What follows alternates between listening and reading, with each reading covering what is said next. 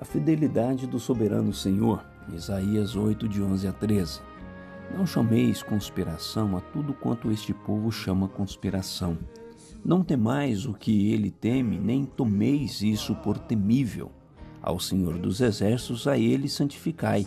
Seja ele o vosso temor, seja ele o vosso espanto. Verso 12, verso 13.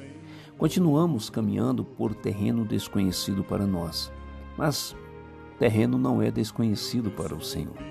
O Senhor faz uma advertência ao seu povo para não andar pelo caminho que o povo tem andado dizendo que tudo seria conspiração. Eles temem uns aos outros pelas cartas nas mangas que eles possuem. Neste momento, o Senhor então chama seu povo à santificação. É Ele quem devemos temer ele detém todas as coisas sob os seus pés. Aprendemos pelo menos duas importantes lições nesses versos. Primeira, há homens que estão trabalhando para o dragão.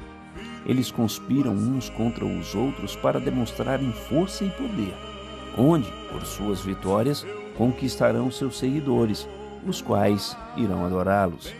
Segunda lição: o Senhor continua fiel à sua aliança.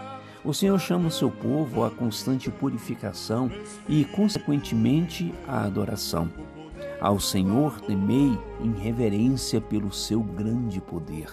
Assim, seu povo não deve seguir os poderosos deste mundo, mas permanecer caminhando com o Senhor Salvador que conduz seu povo a passos verdejantes, mesmo após ter andado pelo vale da sombra da morte.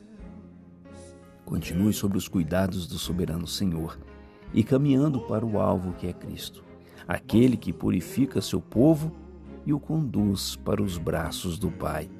Que é o Reverendo Rogério trazendo uma mensagem de esperança para você.